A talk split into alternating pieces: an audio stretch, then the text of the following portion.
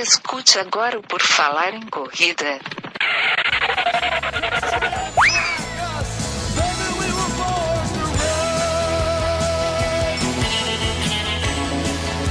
Are you ready to run?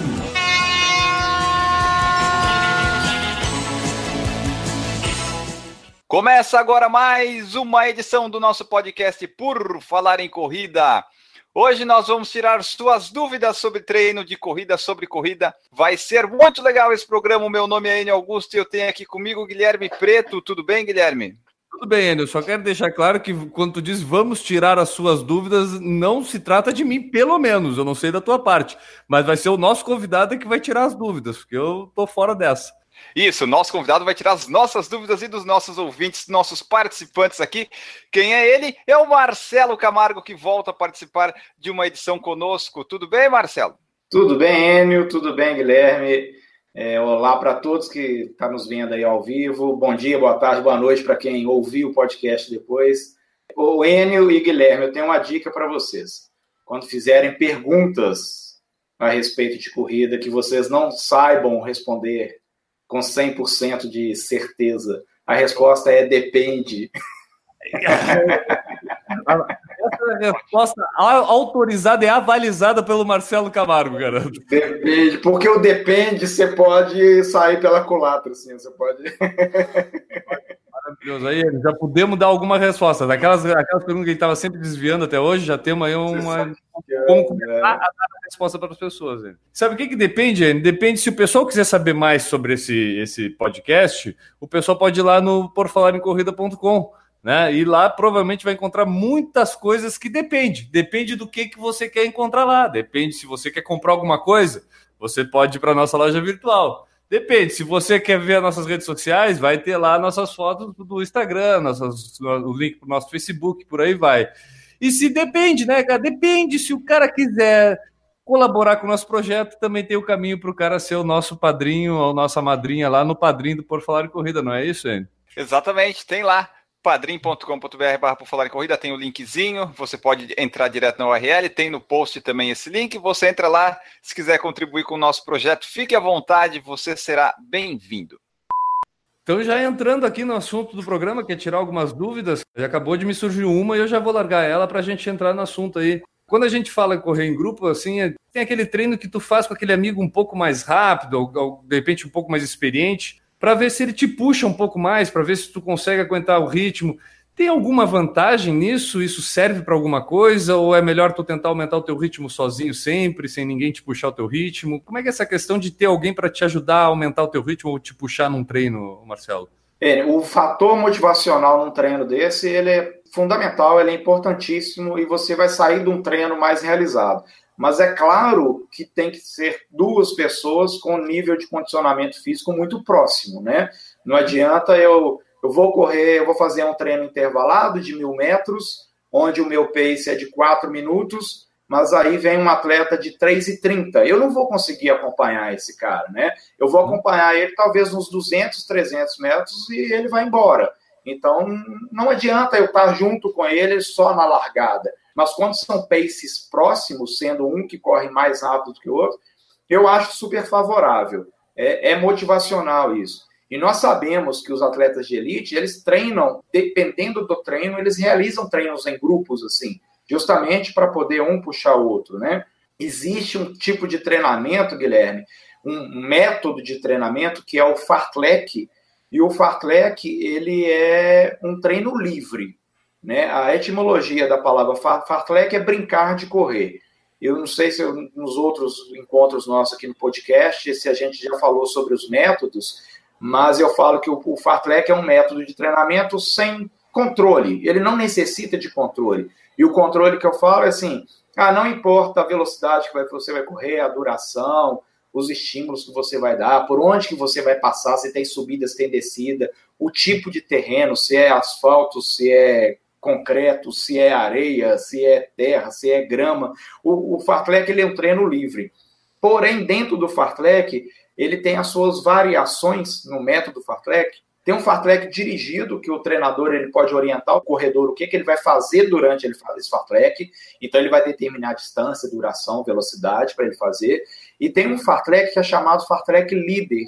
Eu já, já tive o meu período de assessoria presencial, porque para quem não me conhece, a minha assessoria ela é à distância, né? Porque eu, eu oriento corredores aí eh, espalhados pelo Brasil, tenho os meus corredores aqui em Belo Horizonte, tem corredores fora do país. Mas quando eu trabalhava com assessoria presencial, eu realizava uma atividade chamada Fartlek Líder, que é em grupo e onde sempre um comanda, um puxa a outra turma. Uhum. Mas ainda assim, apesar de líder, tem que ter o comando do treinador, para que esse que está puxando todo o grupo não distancie demais, por exemplo, do último que está lá atrás, que tem um condicionamento muito diferente dele que está na frente. Mas esse tipo de treino é super motivante. Então, concluindo a sua dúvida, Guilherme, é, é, é legal fazer isso, desde que o condicionamento seja um pouco próximo, né? Não adianta fazer com condicionamento distintos, não adianta, porque senão você pode atrapalhar a sua semana de treinamento. Pegando esse exemplo de fazer tiros de mil a quatro minutos e eu saio para correr com um cara que corre a 3,30 e eu tenho que fazer oito estímulos, por exemplo, no terceiro eu já quebrei. E aí eu já tenho que encerrar o meu treino. E aí de nada valeu aquele treino para mim. Então tem que ter o bom senso de com quem que eu irei correr para que esse treino tenha uma validade positiva. E, e levando isso para a prova, acho que até a gente vê isso acontecer com uma certa frequência, de a pessoa ir com um amigo que é um pouquinho mais rápido que ela, porque ela quer bater aquele recorde pessoal. O Enio fez isso com o Newton, e o Newton quase morreu do coração, mas conseguiu baixar dos, dos 50 minutos 10 quilômetros. Nesse tipo de caso, a gente vê acontecer com uma certa frequência. Tu tem um amigo um pouco mais rápido, vai com ele para a prova e ele vai te puxar na prova. Para fazer isso, Marcelo, o que, que tu aconselharia? É o cara que está puxando medir ali o esforço que o outro está fazendo, ou, ou, tentar ele cadenciar realmente, aí essa pessoa que está puxando ter um pouquinho mais de experiência, ou quem está seguindo e medindo se vai seguir mesmo a pessoa, se ela pede de repente para o outro ir mais devagar. Quem que vai dosar isso? É quem está puxando mesmo ou quem está sendo puxado também tem dá uma dosada? É, eu penso o seguinte, ó, tirando as variáveis que influenciam num treino ou numa competição, e essas variáveis que mais influenciam negativamente, geralmente são fatores climáticos, né? A temperatura, a umidade relativa do ar, que é muito alta ou muito baixa, vai interferir no resultado. O percurso, se o trajeto não for totalmente plano, se tiver muitas subidas ou se tiver muito cotovelo, vai e volta, isso vai interferir no resultado esperado, porque você tem mudanças de direções ali. Mas eu penso que, tirando essas variáveis, se a gente pensar numa prova plana, em boas condições climáticas favoráveis, a corrida ela é matemática. O resultado em uma prova, ele é apenas resultado daquilo que foi treinado. Na prova não existe mágica, não existe. Eu tinha uma professora de fisiologia que ela falava que treinamento não é feitiçaria, é fisiologia. Porque o que você faz no treinamento te conduz ao resultado na prova. Então, uma pessoa que não está treinada para um determinado resultado na prova, não adianta ela brigar contra isso no momento da prova, que ela não vai conseguir, porque a fisiologia fala mais alto. Então, eu levo esse mesmo pensamento que eu tive do treino coletivo, do treino em dupla ou do treino em grupo, que você tem que correr com pessoas próximas ao seu perfil de condicionamento físico, senão não vai valer. Na competição tem que ser da mesma forma. Eu tenho que estar com pessoas próximas ali e ter a consciência, fisiologicamente e matematicamente falando, do que eu darei condições, terei condições de realizar no dia da prova. Eu não posso pensar que eu estou indo para uma meia maratona, por exemplo, com a meta de fazer uma hora e 45 e o meu amigo, na hora da largada, aquele que vai fazer uma hora e 34, falar comigo assim: vamos comigo, eu te puxo.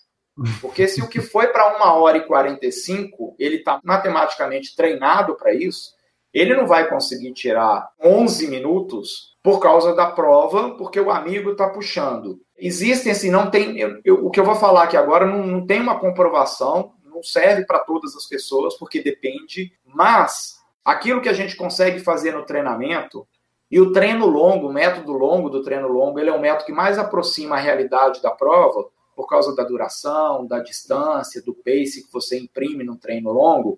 Geralmente a gente consegue melhorar até 10% da performance na hora da prova em relação ao seu melhor treino longo que você fez ali durante a temporada próximo à prova. Então é notório, é real que você melhora o seu resultado em relação ao treinamento. Você sempre vai ter o seu melhor desempenho na hora da prova. O principal é o motivacional, porque você está num evento, numa competição com milhares de corredores. Você tem esses estímulos momentâneos de corredor que ultrapassa você e você tende a acompanhá-lo, isso acontece com frequência, ou de visualizar o corredor lá na frente que você nem conhece, mas você tenta buscá-lo, isso acontece com muita frequência, vou buscar aquele cara, vou buscar aquele cara, vou buscar. Isso acontece, Sim. então esse fator motivacional é fundamental para melhora de desempenho na prova. E tem o lado fisiológico, que a semana da prova é uma semana que não existe muito mais treinamento, né? O que já foi treinado foi lá para trás. A semana da prova é uma sessão de recuperação, é um período de recuperação para que você chegue inteiro na prova. E é importante assim que você recupere fisicamente, mentalmente e chegue na prova com muita vontade de correr para ter o seu melhor desempenho. Mas não vai ser mágica, não vai ser feitiçaria, isso não acontece. O resultado da prova é consequência do resultado que foi treinado. E para concluir isso, assim, quem que vai saber se vai puxar ou se vai ser puxado? Geralmente, o corredor que é melhor condicionado, ele tende a puxar o amigo dele, né? Isso acontece, a gente vê isso nas provas. Cabe aos dois ter o bom senso de entender o condicionamento do que está sendo puxado para saber se vou levá-lo mesmo ou se não. E principalmente aquele que está sendo puxado, ele tem que ter muito bom senso, porque senão ele corre o risco de quebrar ao longo da prova. E ele vai, de uma hora para outra, o pace dele vai piorar, vai aumentar, e ele nem vai alcançar aquele resultado que talvez ele estava treinado para aquilo. Então a gente tem que tomar cuidado. O que vale muito nesse momento? Experiência dos dois corredores, experiência do que, tem que fazer. Se os dois tiverem muita experiência, o resultado vai ser sempre muito bem-vindo. Isso que nós estamos falando agora, Guilherme, assim, eu vejo que ele é retratado fielmente lá na ponta, lá na elite. Os Sim. corredores da elite, eles correm em grupo, um hum. tentando acompanhar o outro. Geralmente tem aquele corredor da elite que é o favorito da prova e os demais acompanham dentro de um certo limite da sua capacidade física. Quando percebem que não dá para acompanhar, eles até soltam e ficam um pouco para trás. Mas eu vejo que o que acontece lá na elite reflete com a gente também aqui atrás. Para quem está acostumado a participar de provas é, apenas na sua cidade, é muito comum a cada prova que você vai na sua cidade e durante a prova você sempre encontra com as mesmas pessoas ali é ao isso. seu redor. Você está ali no quilômetro 4, no quilômetro 8, e são aquelas mesmas pessoas. Então, essas pessoas acabam virando referência de acompanhar ou de competir contra elas para poder, ó, eu perdi naquela prova, mas eu vou tentar ganhar agora. Então, quando isso acontece, isso eu acho isso muito legal, isso é muito motivacional e cria um resultado positivo para ele na prova. Agora, quando a gente viaja para competir, geralmente isso não acontece, né? Porque a gente do Brasil inteiro ali, aí você não encontra as pessoas. Sempre o grupo ali é um corredor diferente, uma pessoa que você nunca viu. Mas na sua cidade isso acontece com frequência. Essas situações de prova deixam a, a, a corrida menos solitárias e menos individualizadas. Né? Na competição, acaba você se envolvendo com quem está correndo ali. É um outro clima diferente do treinamento. Mas eu sempre peço o seguinte: tem que ter muito bom senso do que, que vai fazer durante a prova, para que ele não perca com isso, porque senão ele vai quebrar. Mas eu também entendo que os corredores só vão entender isso depois de muita vivência, depois de muitas competições, depois de muitas experiências. Em algum momento da corrida, para quem está ouvindo e nos vendo aí agora, aquele corredor que tem pouco tempo de corrida, que está aí há um, dois anos na corrida, ou menos do que isso, em algum momento você vai errar na prova você vai cruzar a linha de chegada e vai ficar chateado com seu resultado e com coisas que você errou durante a prova. E eu falo que esses erros que a gente comete durante uma competição, eles servem como aprendizado para as futuras competições. E vale para tudo que envolve a corrida, desde a alimentação no dia anterior, o sono da noite que teve ou que não teve, porque quando a pessoa está bem treinada, ela pode ficar muito ansiosa, e quando ela não está nada treinada, ela fica mais ansioso ainda. E aí tem que saber dosar isso. Quando a pessoa está bem treinada e tem muita vivência na corrida e muita experiência, sempre que ela vai para uma prova, o resultado acontece, eu não vejo motivo para ela ficar ansiosa na véspera da prova. Porque o resultado acontece, então eu vou ficar ansioso por quê? Né? Tudo que eu fiz até agora sempre deu certo, então eu não tenho por que ficar ansioso mas tudo que envolve a corrida e que cometeu erro durante a prova, seja, ah, não amarrou o cadastro do tênis direito, o cadastro soltou, eu tive que parar para poder amarrar, serve como experiência para a próxima competição, então eu vou amarrar melhor o meu cadastro do tênis. Ah, eu esqueci de levar o gel. Ah, o gel caiu e eu não consegui pegar. Ah, eu estava com fone de ouvido, sei lá, o celular soltou para quem usa fone de ouvido e celular e me atrapalhou na prova é, a roupa que eu estava usando não foi legal, me incomodou. Então, são pequenos detalhes que nós vamos vivenciando, a gente vai acostumando e, e tendo mais experiência a chegar na, numa futura prova. E é muito legal isso, quando você chega numa futura prova e chega perfeito, assim, você cumpre a prova e deu tudo certo, você fez tudo certo, nada te atrapalhou, você não sentiu incômodo nenhum durante a prova, você utilizou os pontos de hidratação correto, você fez o pace que queria fazer dentro do esperado, mas isso a gente só aprende ao longo do, dos anos, assim, com passar e com muitas competições a gente vai aprendendo. A maior prova disso é que a pessoa que já teve o mamilo assado, ela nunca mais vai esquecer a vaselina. Isso é uma regra. Perfeito, perfeito. É, é verdade. Você já teve mamilo assado, Enio? Conta pra gente dos teus mamilos assados. Ó, oh, não só o mamilo, teve muito mais coisa assada já. Sabe aquela, é aquela, aquela, brincadeira, aquele coisa assim, né? É, não estreia tênis em dia de prova, né? Você tem que treinar com tênis antes. Né? Você estrear um tênis em dia de prova é um risco que você corre. E na prova a gente tem que minimizar os riscos. Não tem que otimizar risco, a gente tem que otimizar os acertos, não correr risco com alguns detalhes, né?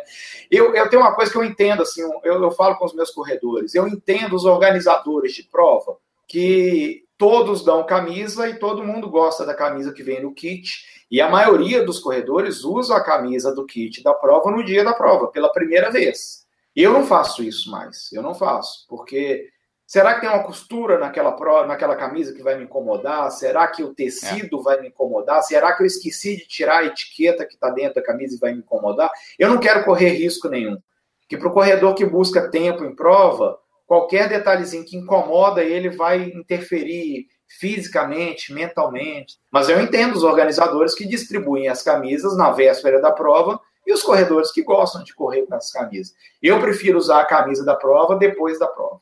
Tipo, eu fiz a prova, né? Eu, eu fui. Sabe que é, a questão da roupa, eu às vezes encaro até como uma âncora de poder, né? Que é, a gente, pelo fato de eu ter usado a roupa lá naquele, para uma maratona, a roupa que eu vou usar no treino lá de 30 e poucos quilômetros é a roupa Perfeito. que eu vou para a prova. Porque no dia Perfeito. da prova, olhar para aquela roupa e dizer assim: não, a roupa não vai ser o problema, porque essa roupa correu 30 e tantos quilômetros também. Então não vai ser a roupa que vai me dar problema, entendeu? Tipo, Exatamente. Confiança, inclusive, de tu já ter treinado com ela, tu já ter batido ela ali no treino, então também ela vai te dar um pouco mais de confiança. Pelo menos isso para mim passa essa impressão às vezes. É, ô, Guilherme, os treinos longos para maratona, os treinos mais longos, aqueles treinos que vão acima de talvez 28 quilômetros, é, eu, eu oriento os meus corredores para que esse treino seja como se fosse o dia da prova. Já que tu falou do treino longo da maratona, deixa eu perguntar só uma coisa que eu queria para encaixar. O longo, tu acha que esse longo da preparação ele tem que fazer no ritmo da maratona? E vale a pena eu fazer um longo de 42 quilômetros? Porque, tipo, eu não estou correndo 42. Eu preciso saber como é que eu vou chegar no 42.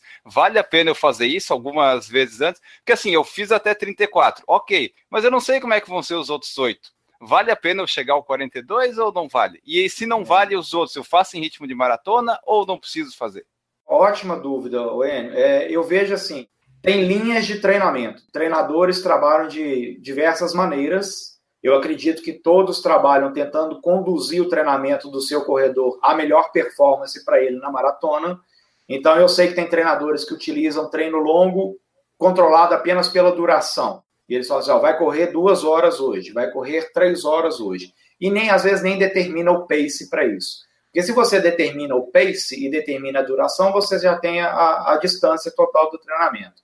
Eu sigo uma linha de controle dos componentes da carga, nós chamamos de componentes da carga do treinamento, onde eu tenho que ter controle de todos esses componentes em todos os métodos de treinamento. Para quem ainda não me ouviu falar ou para quem não lembra, os componentes de, da carga, se formos utilizar para o treino longo, eu vou utilizar o volume, que é a distância, a duração, que é o tempo, a intensidade, que é a velocidade, e a frequência, que é a frequência semanal de treino. É, no caso do longo, o atleta amador geralmente ele faz isso apenas uma vez na semana. E eu oriento o corredor a fazer o pace que ele espera fazer na maratona.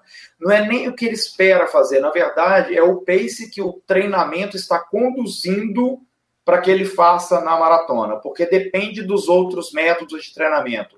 O treinamento intervalado que ele realiza, quando é controlado pela duração dos estímulos, que está diretamente ligado à velocidade, ao pace, o treinamento intervalado ele me diz muito ao que o corredor vai fazer no treino longo dele, ao que ele é capaz de fazer no treino longo dele, sem muito sofrimento e terminando o treino longo dele. E aí um treino, ele serve para orientar o outro treino, um vai conduzindo o outro para levá-lo para a prova. E no treino longo dos meus atletas, eu oriento a fazer no pace esperado para a prova. Só que eu não fixo um pace apenas, eu gosto de colocar uma margem de pace porque depende das variáveis do dia do treino, condição climática, umidade, percurso que ele vai passar, disposição dele no dia do treino. Mas é o treino que eu conduzo dentro do pace para a maratona, para que no dia da maratona ele não seja pego de surpresa e nenhuma dúvida se será que eu dou conta de fazer esse pace? Sim, dou conta porque treinei para ele. Porém, essa questão de fazer 42 quilômetros antes de uma maratona tem a questão do desgaste. Os treinos mais longos, chegou ali no 34 ou no 36, são treinos que têm muito desgaste e são treinos que estão próximo à data da maratona. Ninguém realiza um treino longo de 36 quilômetros três meses antes da maratona. Ninguém faz isso, porque isso não vai levar ao resultado para ele na maratona. Então, tem uma evolução gradativa do volume de treino onde que o 34, 32, 34, 36 vai chegar lá perto da maratona. Só que se você gera um desgaste muito grande próximo à maratona, talvez não dê tempo suficiente de recuperar para você ir para os 42. O que a gente vê na prática é que para corredor amador não é necessário você chegar aos 42 quilômetros. Nós já sabemos que alguns corredores africanos, lá os quenianos, eles já estão até passando de 42 quilômetros, eles já estão chegando nos 45 quilômetros. Talvez alguns corredores já estão fazendo isso. Eu nem sei se o Kipchoge faz isso, ele ultrapassa os 42 quilômetros em treino. Mas para nós corredores amadores, que o 42 já é uma distância muito longa, desgastar durante o treinamento fazendo 40 ou 42 quilômetros, eu não vejo necessidade. Por que, que eu não vejo necessidade? Porque todos os corredores que eu oriento para maratona, Aí depende ali se ele é um iniciante, se é a primeira maratona dele, se já é a décima maratona dele. Aí tem uma variação entre 32 a 36 quilômetros, porque vai depender da situação do corredor. Aquele que fez 32 quilômetros, eu vejo que o treinamento conduziu para que no dia da prova ele faça os 10 quilômetros a mais que ele tem que fazer na prova. Então, eu não tenho encontrado necessidade de fazer 40 ou 42 quilômetros para garantir que ele faça a maratona, complete, ou ainda que ele faça no tempo que ele deseja. Porque o 32 ou 34 estão sendo suficientes para conduzir ao resultado na maratona sem que ele tenha maiores desgastes. Então eu vejo por esse lado, N. Uma outra coisa que eu faço, só para finalizar esse assunto aí do longo da maratona, eu evito fazer aumento gradativo de treino longo a cada final de semana. Eu vejo, eu sei que alguns corredores fazem assim, ó, tá lá no Ó, essa semana 20, semana que vem 22, a outra semana 24, a outra semana 26. E o cara vai aumentando a cada semana, até chegar lá perto da maratona. Eu evito fazer isso e eu prefiro trabalhar com prazo maior de treinamento, onde eu evolua a cada duas semanas. Então eu faço um longão e na outra semana um longuinho, um longão e um longuinho. Dessa forma, eu desgasto menos o meu atleta tanto fisicamente quanto mentalmente. Porque essa questão de você fazer longo, aumentando a cada semana, mentalmente, isso gera um desgaste. Então, eu evito e eu faço a cada duas semanas. Então, se ele fez 22 nessa semana, na semana que vem ele vai para um 16, aí na outra ele vai para um 24, aí na outra ele vai para um 18, na outra ele vai para um 26. E é bom isso que não gera desgaste, cria uma expectativa, uma motivação para que a cada duas semanas ele suba um degrau. Mas essa relação, eu estou falando aqui, esse, esse volume de treino, não depende só do longo, não. Depende do que ele vai realizar também durante a semana. Então, depende do volume planejado para aquela semana, para outra semana, para outra semana. Tu falou um pouco disso aí no, que tu acabou de falar, Marcelo, mas existe a, a, relação entre a pessoa que quer correr mais rápido, ela acaba chegando mais perto desses 42 durante o treinamento, ou não? Isso não, não é necessário. Depende muito do método de treinamento do treinador dela, que pode optar por outro caminho e que ela vai, da mesma forma, conseguir correr mais rápido. Eu digo isso porque geralmente o que eu vejo são aquelas pessoas que estão tentando melhorar bastante, e vou dizer ali, de três horas e meia, vamos pegar uma maratona de três horas e meia para baixo, quem está tentando uh, melhorar tempo, geralmente começa a aumentar mais esses longos. Tem essa relação ou isso é só impressão minha? Não tem a relação apenas com o treino longo, não. Tem a relação com o volume de treino semanal. Perfeito. Então, o corredor ele não pode preocupar apenas com o volume do treino longo. Ele tem que pensar no todo do treinamento, ele tem que pensar no volume semanal. Uhum. Vamos, vamos fazer uma associação. Nós sabemos que os atletas de elite na maratona, keniano, se pegar o Kipchoge, que é o nosso melhor maratonista da, da atualidade, qual será o volume de treino que ele tem por semana? Vocês têm noção? Ah, eu, eu não sei se foi dele que eu li, mas mais de 200 fácil por semana. Isso, boa, é por aí, né? Cada corredor vai ter ali um volume diferente, mas nós sabemos que essa turma de elite corre ali 200, 220, alguns um pouco menos, 180, mas gira em torno de 200. Nós, corredores amadores, nós nunca corremos 200 quilômetros numa semana. Nós corremos menos que isso. Então, há muito tempo atrás, eu pensando sobre isso, é sobre essa dúvida que você teve, será que se eu aumentar o volume do meu treino longo, eu vou ter melhor desempenho na maratona? Para aquele que eu quero fazer, buscar 3 horas e 30, eu vou ter que fazer um treino longo maior. Eu consegui fazer umas, algumas correlações, e isso é difícil encontrar na literatura acadêmica, para ter uma certeza disso.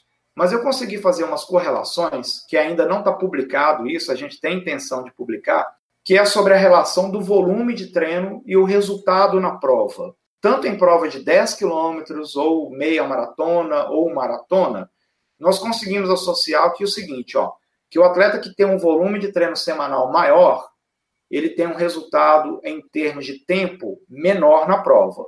Ou seja, o cara que corre maior volume de treino, ele tem um resultado melhor na prova. Ele faz menos tempo numa prova. Então, se pensar lá no Kipchoge, que tem 200 quilômetros ou mais que isso, ele tem um volume alto de treino. Mas o nosso corredor não tem. O nosso corredor ele chega em torno de 80 quilômetros por semana, 90 quilômetros por semana. Então, eu fiz uma associação, uma correlação de volume de treino e resultado na prova. E eu tenho uns dados sobre isso para provas de 10 quilômetros, para meia maratona, para a volta da Pampulha, porque o meu público maior, uns anos atrás, era aqui, e para maratona também. E a gente consegue correlacionar se ele realizar um volume X durante a semana, ele vai conseguir um resultado dentro dessa margem. Ó, 3 horas a 3 horas e 15, 3 horas e 15 a 3 horas e meia. Mas tem um outro detalhe importante que às vezes os corredores também não percebem isso. Se a gente for ler internet, ou até mesmo é, revista, ou até mesmo alguns livros, nós vamos perceber que assim, ó, o corredor ele corre 80 km por semana. Na verdade, não é eu fui investigar isso, assim, pô, ele vai ficar correndo 80 km por semana? Durante quanto tempo isso? Será que ele vai fazer uma preparação para maratona de três meses e toda semana ele corre 80 km? Porque a gente ouve falar assim, não, para você fazer três horas e meia na maratona, você tem que fazer pelo menos 90 km por semana. Na verdade, não são 90 km por semana. São 90 km na semana. Aí vamos entender, assim, por que na semana? Porque um ciclo de treinamento é composto por períodos diferentes de treinamento, de preparação. Então, nós temos período de base, nós temos período específico de treinamento, nós temos o período competitivo. E no período de base, a gente vai aumentando o volume gradativamente a cada semana. A literatura nos recomenda aumentar em torno de 10 a 15% no máximo o volume de treinamento semanal. Então, se eu começo lá quatro meses antes da maratona com um volume de 30 ou 40 quilômetros, vamos botar 30 quilômetros, um volume bem baixinho, A cada semana eu vou evoluir para ele 10%. Então, essa semana foi 30, semana que vem, 33 quilômetros. Na outra semana, 36, 37. Na outra semana, 41. Na outra semana, 45. E vou aumentando gradativamente o volume de treinamento dele. Até chegar na última semana do período de base, onde ele vai ter o maior volume de treino. Aí, essa será a semana dos 90 quilômetros. Então, o corredor ele não vai correr 90 quilômetros por semana. Ele vai correr 90 quilômetros na semana. E qual semana? Na última semana do período de base. Porque hum. depois ele vai entrar no período específico, que é o período que aproxima a, a competição, ele vai diminuir esse volume para ele chegar na prova descansado, recuperado, bem fisicamente, bem mentalmente. Agora, só para concluir, o volume, pensando em maratona, o volume semanal na última semana da base, ele vai variar em função do resultado que o aluno, que o corredor espera na prova. Aqueles que fazem tempos menores numa maratona, eles atingem volumes maiores na última semana da base. Aqueles que têm resultado com tempos maiores em maratona, eles têm volume menores na última semana de base. Então pensa o seguinte, ó, uma pessoa que faz uma maratona em cinco horas, com certeza, não é uma pessoa que treina seis vezes por semana, tem ali dois treinos intervalados para ela na semana e que faz um volume de 90 quilômetros. Não é. Porque se ela fizesse isso, ela não faria em cinco horas. Ela faria em tempo melhor. Então existe essa relação de volume semanal e resultado na prova. Mas não existe essa relação de volume do longo. Porque olha que legal, por incrível que pareça, se um atleta que vai fazer a maratona em três horas fizer um longo de 34 quilômetros, e a pessoa que faz a maratona em cinco horas, ela também pode fazer um longo de 34 quilômetros. Ou seja, ambos fizeram 34 quilômetros, porém ambos tiveram resultados distintos na prova. Um fez em 5 horas, um fez em 3 horas porque o de três horas teve volume maior de treinamento. Às vezes ele teve uma preparação maior de treinamento também. E o outro teve uma preparação e um volume menor de treinamento. Olha como é que isso é, uma, isso é, isso é óbvio e é lógico. Vou fazer uma pergunta para vocês. Hum. Vocês acreditam que um cara que faz 10 quilômetros em 30 minutos, ele treina mais do que um cara que faz 10 quilômetros em uma hora? Ah, Sim. mas eu, não é que eu acredite, eu tenho certeza. Sim. E sabe onde ele treina mais? São nos componentes de carga que eu falei há um tempinho atrás aqui. Ele treina mais aonde? No volume de treino, que é o volume da sessão de treino, e o volume semanal.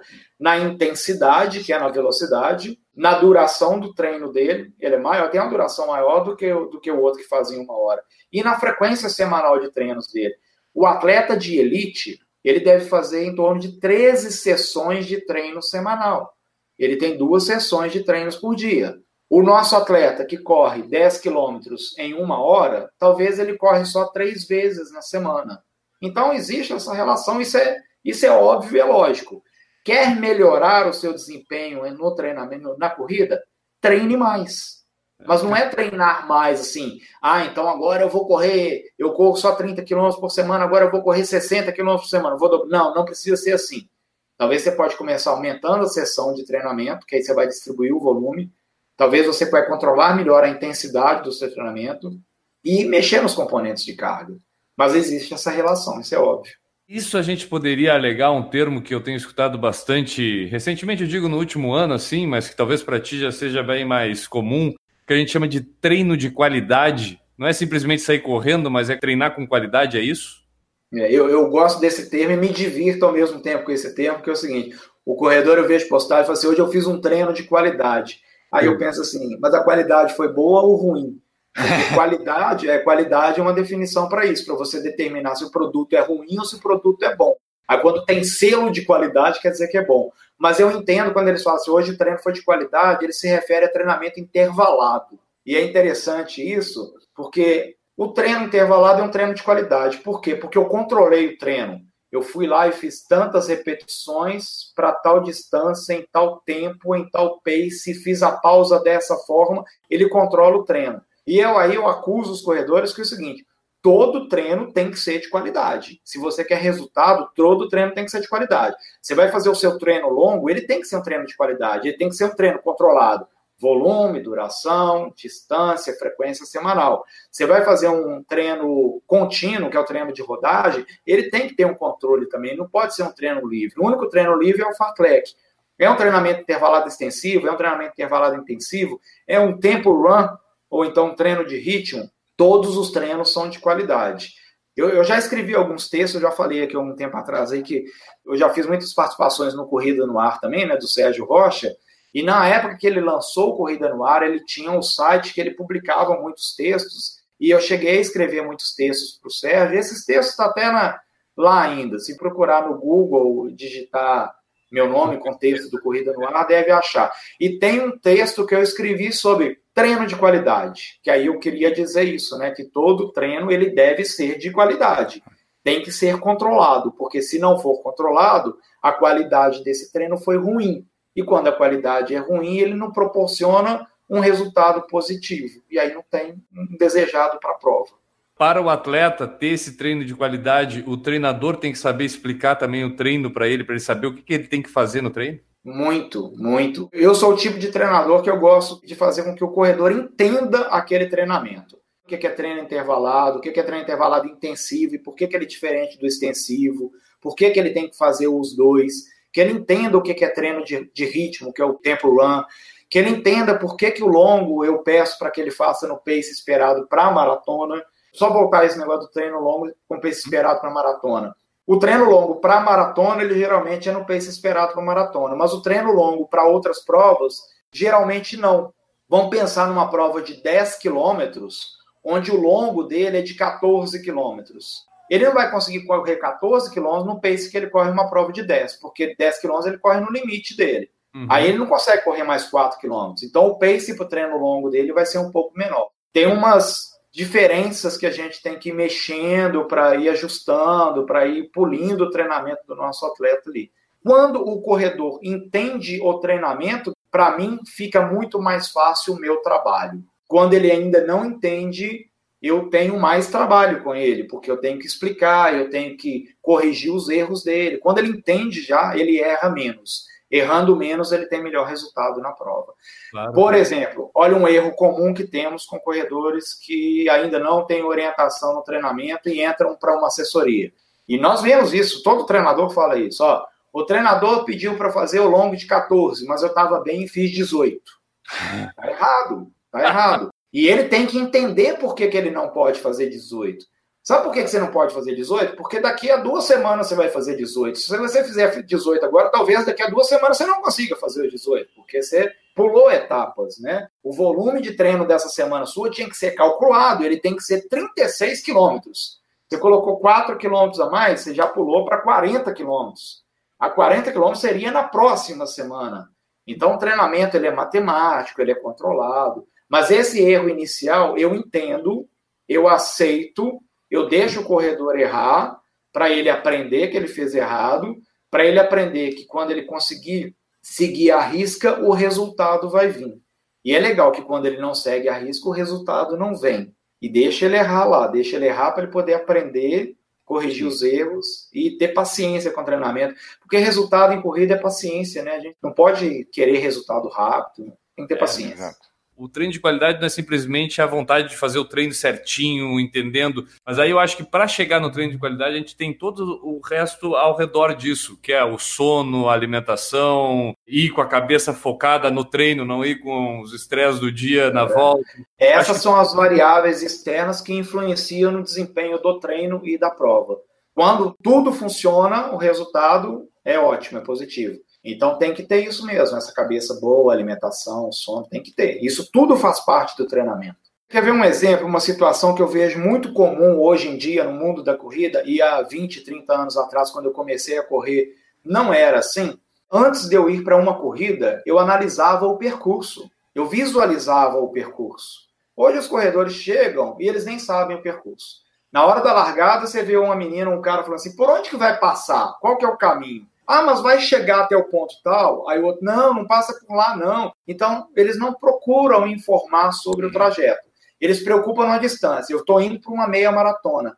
Mas qual é o trajeto dessa meia maratona? Porque visualizar o trajeto de uma prova faz parte da preparação da psicologia do esporte. Visualizar mentalmente o que você vai fazer faz parte da preparação no treinamento e do resultado na prova, inclusive visualizar o trajeto.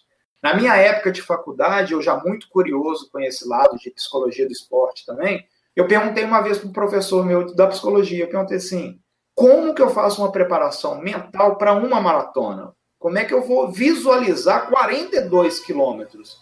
Eu vou ficar sentado aqui visualizando todo o trajeto, eu vou levar três horas para visualizar o trajeto. E aí é interessante para essas provas de longa duração que você visualiza pontos no trajeto. E aí você visualiza assim, como que você gostaria de passar naquele ponto ou como você acha que você vai estar naquele ponto. Se eu pensar numa maratona, no quilômetro 10, eu vou me ver inteiro passando feliz da vida. Mas no quilômetro 38, a minha, minha sensação já é diferente. Só que eu tenho que me preparar para isso que eu vou ter lá na frente.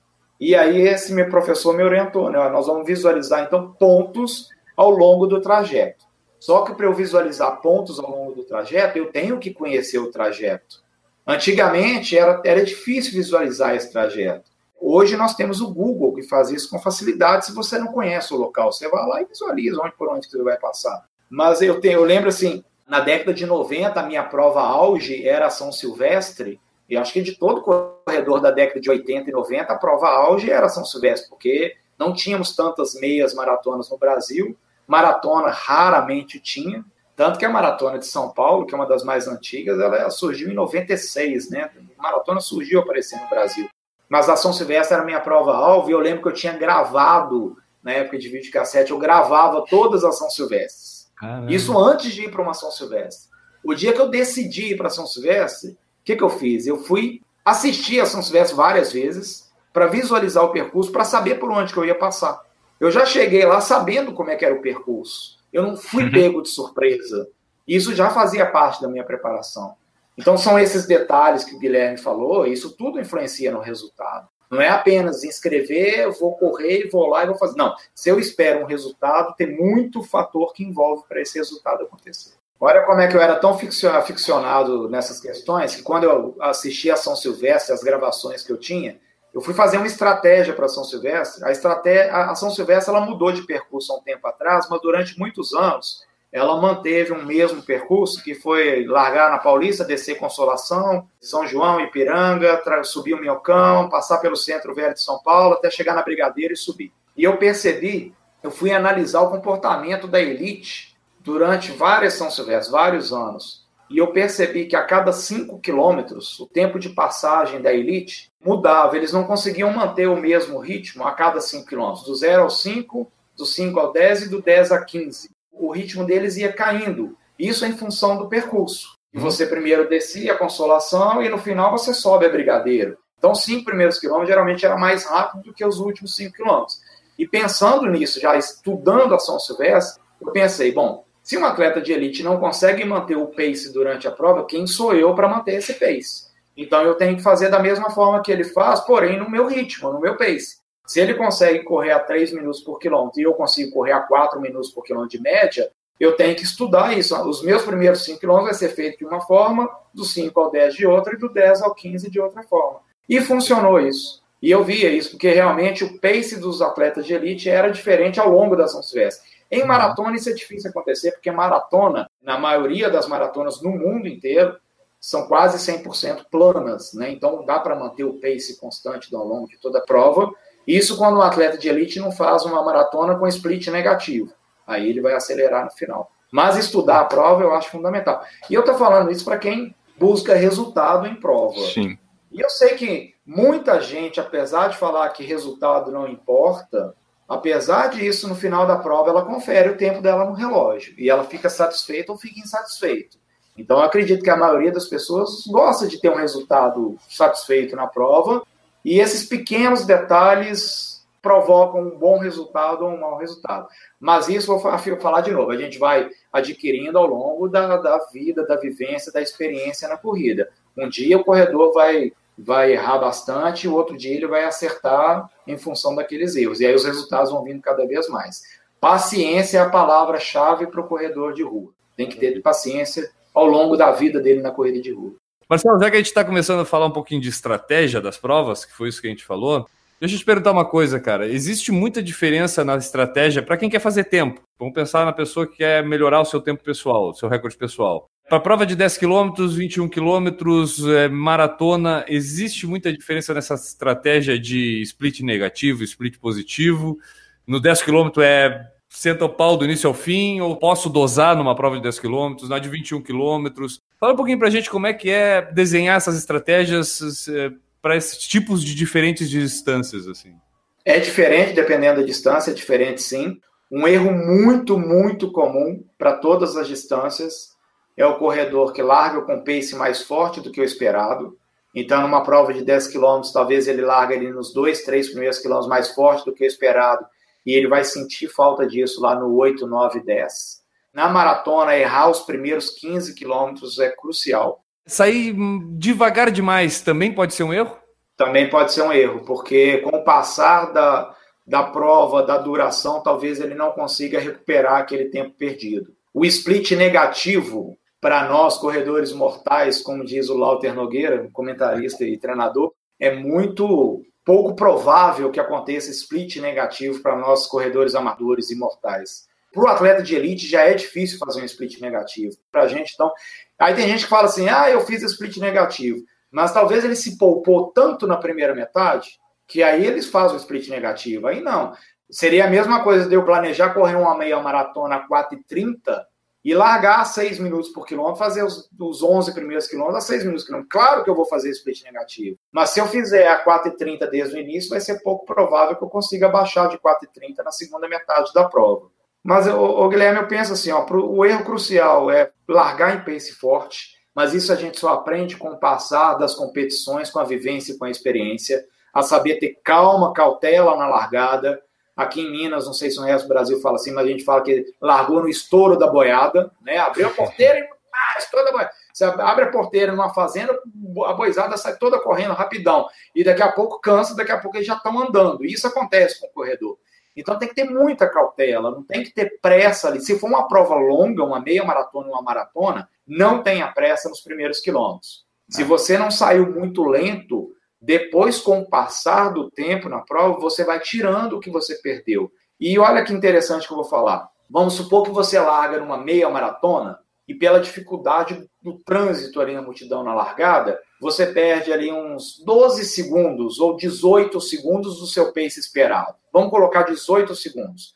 E durante uns 4 quilômetros você foi perdendo esses 18 segundos. Só que você ainda tem mais 16 quilômetros pela frente. Você não precisa tirar esses 18 no quilômetro 4 para 5. Você tira um pouquinho. E nem do 6 para o 7. Você tira um pouquinho. Você vai diluindo ele ao longo. Porque assim você não queima a energia que você tem que vai fazer falta lá na frente.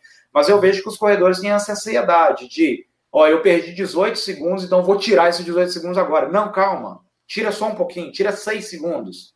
Depois tira mais 6. Aí, se você só perdeu 18 segundos, com 3 quilômetros, você já está no seu pace médio. Então, é, é essas estratégias assim, ó, Guilherme, eu sou mais favoráveis. Tem que ter calma, tem que ter paciência, menos ansiedade, não largue forte, vai diluindo ao longo da prova que o resultado vai vir. Quantas maratonas um amador treinado pode fazer em um ano? Quantas tu recomendas os teus treinados fazer?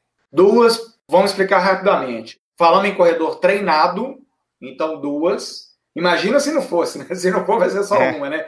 Mas o treinado, duas, pelo seguinte: a maratona exige um prazo de preparação maior de uma para outra e exige um tempo de recuperação maior também. Ao longo de um ano, eu tenho visto, assim, acompanhado alguns corredores que fazem maratona no meio do ano, porque no meio do ano a gente tem mais maratonas no Brasil, né? Tem Floripa, tem Porto Alegre, tem Rio de Janeiro, e logo depois tem algumas sessões de maratonas aí, internacionais ou mesmo no Brasil, que o pessoal quer repetir. Então nós temos maratona em junho, e depois, em setembro, outubro, começa a temporada de maratona pelo mundo, né? Tem Berlim, tem Chicago, tem, tem Nova, Nova York, York, tem Nova Amsterdã, York, novembro, Frankfurt.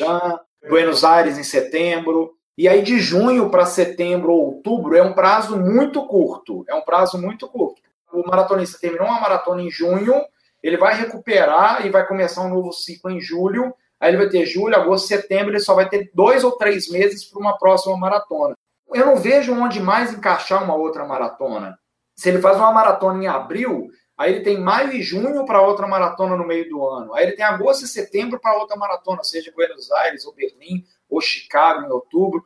Então, para o corredor amador, o atleta de elite mesmo, ele não faz muitas maratonas, né? Ele faz uma ou duas maratonas. Né? O Kipchoge não faz maratona o tempo inteiro, né? Mas para o atleta bem treinado, que procura fazer resultado em maratona, e eu sei que a maioria vai para a maratona querendo bater o RP dele, duas maratonas, dependendo do espaçamento entre elas, é uma quantidade boa e um prazo bom de treinamento para ele conseguir resultado. Agora, se o cara quer fazer maratona por fazer, sem preocupar em se ele fez em três horas e meia e a próxima ele vai fazer quatro horas, aí ele vai poder fazer mais maratonas. Mas eu vejo que a maioria quer melhorar o tempo, então eu penso só em duas maratonas. E nesses casos que agora cada vez mais é, a gente já passou da fase do pessoal querer fazer maratona, agora tem os desafios. Né? O Rio de Janeiro fez aí o desafio do Rio de Janeiro, tem lá, começou na Disney, né? O desafio do Dunga, a Up Hill agora também tinha o desafio Samurai.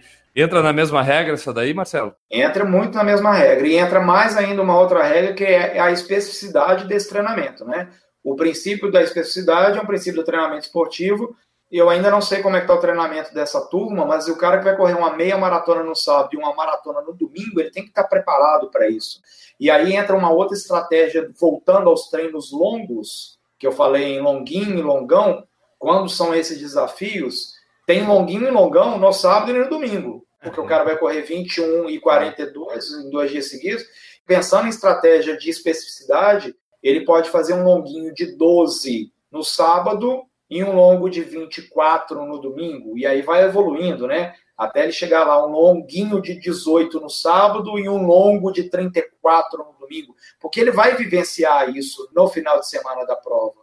Mas esse espaçamento entre maratonas aí entra do mesmo jeito, porque eu sei que uma prova dessa bem feita é um desgaste muito grande. Marcelo, existe algum parâmetro para tu fazer uma meia sub duas horas? Em quanto tempo tu teria que fazer 10 quilômetros? Tem essa conta matemática, mais ou menos? Tem, mais ou menos tem. O dobro dos 10 quilômetros, mais 12 a 15 minutos. Agora vocês fazem a conta aí no podcast, é, que me complicou é. aqui. Talvez até um pouco menos, vai variar de pessoa para pessoa, porque esses 12 a 15 minutos também funciona bem para maratona. Mas para duas horas, a pessoa que vai fazer em duas horas meia maratona. 10 e 55, acho que dá, né? Mais ou menos. Em 55 minutos, hum, vai ficar apertado. Talvez uns 52 minutos.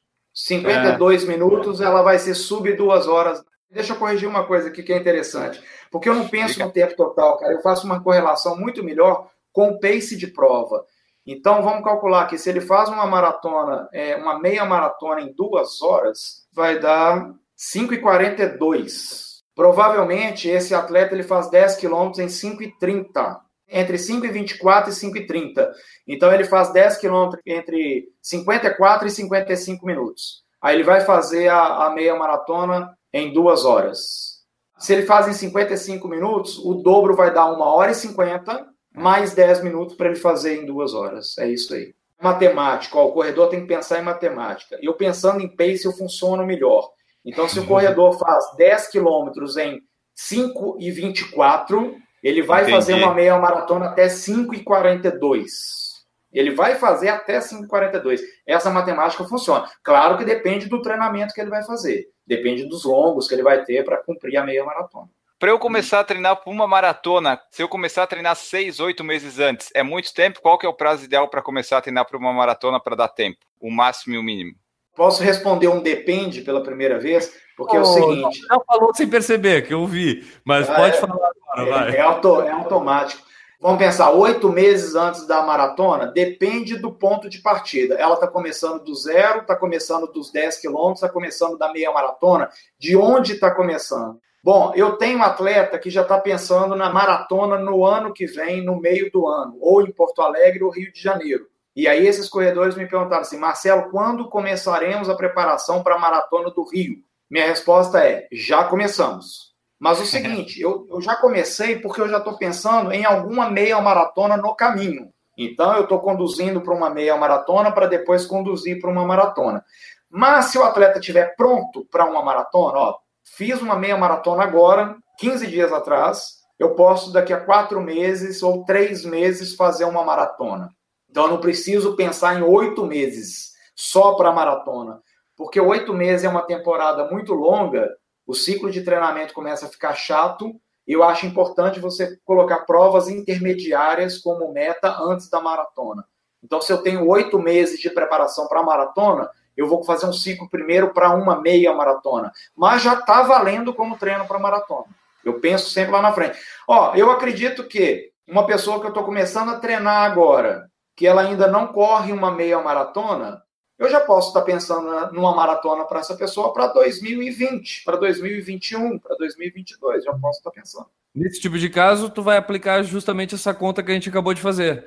Ele vai tentar chegar nessa meia maratona. Se ele quiser fazer a maratona para sub 4 horas, tu vai fazer ele chegar num tempo lá para meia maratona que bata com essa necessidade dele para maratona, mais ou menos isso? Perfeito. E essa meia maratona vai me dar, servir como parâmetro para aquilo que ele vai fazer na maratona. Marcelo, para quem vai fazer uma maratona plana, eu posso treinar em estrada de terra com subidas e descidas ou é desnecessário? Preciso fazer isso? Ou eu só faço se eu quiser? Ou se eu fizer, eu vou estar atrapalhando a especificidade do negócio? E já Boa. bota o vice-versa aí, né? Boa. É, se ele tiver a opção e a disponibilidade de treinar no plano e no asfalto, sim, é melhor. E aí é desnecessário treinar na terra e na subida principalmente na subida. É desnecessário treinar na subida para quem vai fazer uma maratona plana. É um desgaste maior, desnecessário. Mas aí o corredor pensa assim: mas se eu correr na subida, eu não vou ficar mais forte para poder correr no plano, eu vou render mais? Não necessariamente, porque você tem os treinos intervalados que vai proporcionar esse ganho de velocidade para você correr no plano. Então, se tiver a opção de correr só no plano, é desnecessário. Olha que interessante. Eu já treinei corredor para fazer a maratona de Nova York que tem sobe e desce o tempo todo. Para quem já correu em Nova York, sabe que não é toda plana. E eu já treinei o corredor para correr a maratona de Nova York, treinando tudo no plano, só no plano. E o que, que a gente pensava para subidas? É o treino intervalado, é o treino de velocidade dele. Inclusive, vocês devem conhecer, porque é o André Savazone, o André Savazone de Jundiaí, que Sim. escreve para Contra-Relógio, para a revista Contra-Relógio. Ele, um período, ele treinou comigo e ele fez o melhor tempo dele, inclusive, em Nova York. Na época, foi um tempo ótimo para ele em Nova York. Foi sub três horas em Nova York, treinando só no plano. Então, eu vejo não é necessário correr na subida. Porém, olha que interessante. Os corredores de elite, eles evitam correr no asfalto. Eu tenho um contato legal com o Ronaldo da Costa, que é o nosso recordista mundial, recordista atual ainda da, da maratona no recorde sul-americano. Ele, na época que treinava para maratona, para bater recorde mundial, grande parte do treinamento dele era feito em estrada de terra. Primeiro, porque ele morava no interior de Minas Gerais, então ele tinha acesso fácil para a estrada de terra. E segundo, que era mesmo para proteção, para evitar desgaste no asfalto. Mas nós, corredores urbanos, não temos muita opção de correr na terra. Mas se tiver opção terra planinha, seria ótimo. Bom, pessoal, era isso que nós tivemos hoje com o Marcelo Camargo de dúvidas sobre corridas. Em breve teremos mais podcasts sobre isso, talvez alguns sobre temas específicos. Então, se você tiver alguma sugestão, você manda para gente. Se tiver mais dúvidas, manda também, que nós vamos anotar aqui para fazer num próximo programa. Antes de nós irmos embora, deixa eu falar do padrim.com.br barra por falar em corrida. Você pode ser nosso padrinho, ser nossa madrinha, acessando lá o site e contribuindo a partir de um real você pode fazer como todas essas pessoas que serão citadas a seguir fazem. E você pode fazer como fazem o Alessio Grisbowski, o Alex Furtado, o Alexandre Oliveira, a Aline Sulzbach, o Alisson Ramalho, o Antônio Monaschi, o Aristóteles Cardona, a Beatriz Carvalho, o Betuel Sanguineto, Bruno Silveira, Carla Papai, o Carlos Leonardo, Cauê Gastardi, a Cintia Aires, a Daiane Freitas, Danilo Confessor, o Dejaldir Santiago, o Diego Inácio Diego Penha, o Douglas Godoy, o Eduardo Guimarães, o Eduardo Massuda, a Esther Mikovski, o Fabiano Granado, o Fábio Schirma, a Fabiola Costa, o Fernando Loner, o Fernando Silva, o Francisco Carlos, a Giovana Cal, o Gustavo Issa, o Henrique da Gama, Henrique Cotsian, Everton Ribeiro, Jonathan Davi, Jones Maicon, Jorge Oliveira, José Mauro, Juliano Colodete, Júnior Menezes, Leandro Campos, Leandro Corade, Leonardo Alves, Lorna da Silva, Marcelo Oliveira, Marcos Cruz, Marcos Tenório, Michel Moraes, Natan Alcântara, Paulo Neri, Rafael Machado, Regis Chachamovic, Renata Leng, Ricardo Kaufmann, Ricardo Silvério, Roberta Pereira, Rodrigo Lacol, Rodrigo Val, Sam Fischer, Silvio Neto, Thiago Souza, Valdir Silva, Vinícius Barcelos, Vladimir Assis, Wagner Silva, Washington Lins e Wilson Spinola. Todos eles são nossos padrinhos, são nossos padrinhos, são nossas madrinhas. Você pode ser nosso padrinho também. Acesse lá, padrinho.com.br por falar em corrida. Se você ouviu aqui até o final, amamos todos vocês. Falamos do padrinho, pessoal que nos apoia. Agora nós podemos ir embora, de fato. Marcelo Camargo, muito obrigado pela sua presença aqui, sempre nos ajudando, esclarecendo, tirando nossas dúvidas sobre corridas. Muito obrigado. Deixa aí teus contatos e o teu tchau. Guilherme, por falar em corrida. Eu, eu que agradeço muito. Eu sempre tenho um bom retorno quando eu participo com vocês aqui. As pessoas me escrevem, me fazem perguntas, querem saber do meu trabalho, como é que é o meu acompanhamento.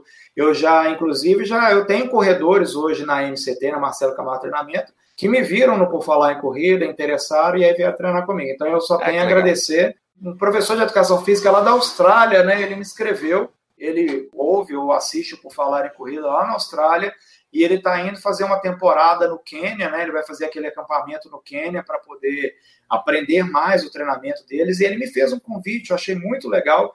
Ele me fez um convite, Marcelo, eu te acompanho Por Falar em Corrida. Temos a mesma forma uhum. de pensar, gosto da maneira que você fala, do seu embasamento científico, vamos para lá, eu ainda não decidi se eu vou, mas eu achei um barato isso, o cara viu que não for falar em corrida. O meu contato, eu tenho um site que é marcelocamargotreinamento.com.br e rede social, Instagram é Marcelo Camargo Treinamento. Só me procurar, me escrever lá, estou à disposição. Maravilha, obrigado Marcelo. Guilherme Preto, vamos embora depois de mais uma aula. Cara, impressionante, né? A gente está aqui fazendo o Por Falar em Corrida há seis anos e vai lambada. Temos uma quantidade de 400 e poucas edições publicadas, não só do podcast, mas do news que nós fazia. E a gente acha que não, já viu, já ouvimos de tudo, já sabemos de tudo. Aí vem o Marcelo, o que acontece? A gente acaba aprendendo coisa nova. Olha só que legal, né, cara? Tipo, não tem, essa vida é para isso, cara. A gente tá aqui para aprender bastante e com o Marcelo é sempre certeza de que a gente aprende. Então, Marcelão, obrigado, cara. Obrigado mesmo. E eu que agradeço.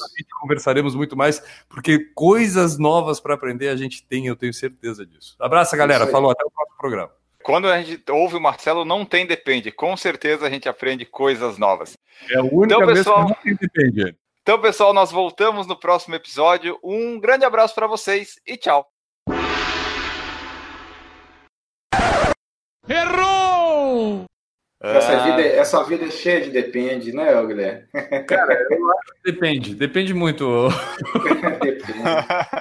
Errou! Eu tô de férias, eu tô no meu último dia de férias hoje. Ele perguntou: treinador tira férias? Aí eu falei: pô, pelo menos dos alunos dá uma tirada de férias sim. Errou! Eu sou uma pessoa sim. que sabe muito sobre suplementação. Eu descobri recentemente que o Marcelo lançou uma creatina, um tipo de creatina, creatina MCT. Errou! O Marcelo lançou a, a, o suplemento e nós temos o canal lá, o Premier Futebol Clube, que é o PFC, né? Que nós patrocinamos isso também. Mas a gente não gosta de falar. Onda nossa fama, né, Enio? Aí botaram algo que é o PFC também lá, né? Errou! Sabe o que eu acho que deixa o pessoal ansioso nesse tipo de situação que tu acabou de escrever, Marcelo? É não saber matemática direito. Porque aí o cara se perde nas contas, tem que tirar. Ah, eu perdi 18, agora 18 por segundo, vai dar 10 no outro, 8 no 8, não, não dá. Eu aposto que o problema é não ter estudado matemática direito no colégio. Pode ser. E não sabe nem usar o GPS também, que o GPS às vezes diz o ritmo ali, né? Errou! Daí vocês que não tiveram sua pergunta ali, não se avestem, porque a gente vai chamar o Marcelo em breve. A veste, é com X ou com CH? Eu tô. Eu, eu, eu, o vocabulário do N toda edição é novo aqui, mas eu tô vendo aqui é com X. É. Sinônimo de aveste. Nervoso, intimidado, envergonhado, pressa, precipitação, rapidez, veloz ao mais. Vocabulário com N. É. Isso é para o pessoal ver que você pode adquirir vocabulário sem ler livros, porque eu não leio livros. Desde os 50 tons de cinza que eu não leio um livro completo. Então faz eu, muito tempo. Eu sei de onde veio esse teu vocabulário. Qual era aquele, do, aquele que tu assistia série, que tu assistia de noite, quando a gente começou a fazer podcast, tu assistia todo dia de noite aquela série? Ai, qual que era agora, rapaz? Era do Furacão, porque não, não era da época ainda. Não, era Gabriela. Gabriela, Gabriela. Era a melhor série que tinha. Errou! Eu ia falar que eu aprendi um vocabulário, a gente sempre aprendendo, né? Que é lá do Nordeste. Como eu treino uma turma boa lá no, no Nordeste, a palavra que eu aprendi deles lá é iapoi. Iapoi? Eu ouvi falar isso, eu nunca tinha ouvido falar, até uhum. conhecer a turma do Nordeste e eles falarem para mim iapoi. Iapoi uhum. significa, pois é, então. Errou! Fala pra ele o que é bucica, ô Mané. O Enio que é o Mané daqui, que ele vai falar pra vocês o que é bucica. Não, o pessoal pesquisa aí, né? O pessoal pesquisa é. pra descobrir que é cachorro. Bucica é o que o brasileiro chama de vira-lata. Olha aí, vem cá, gordo do gongo.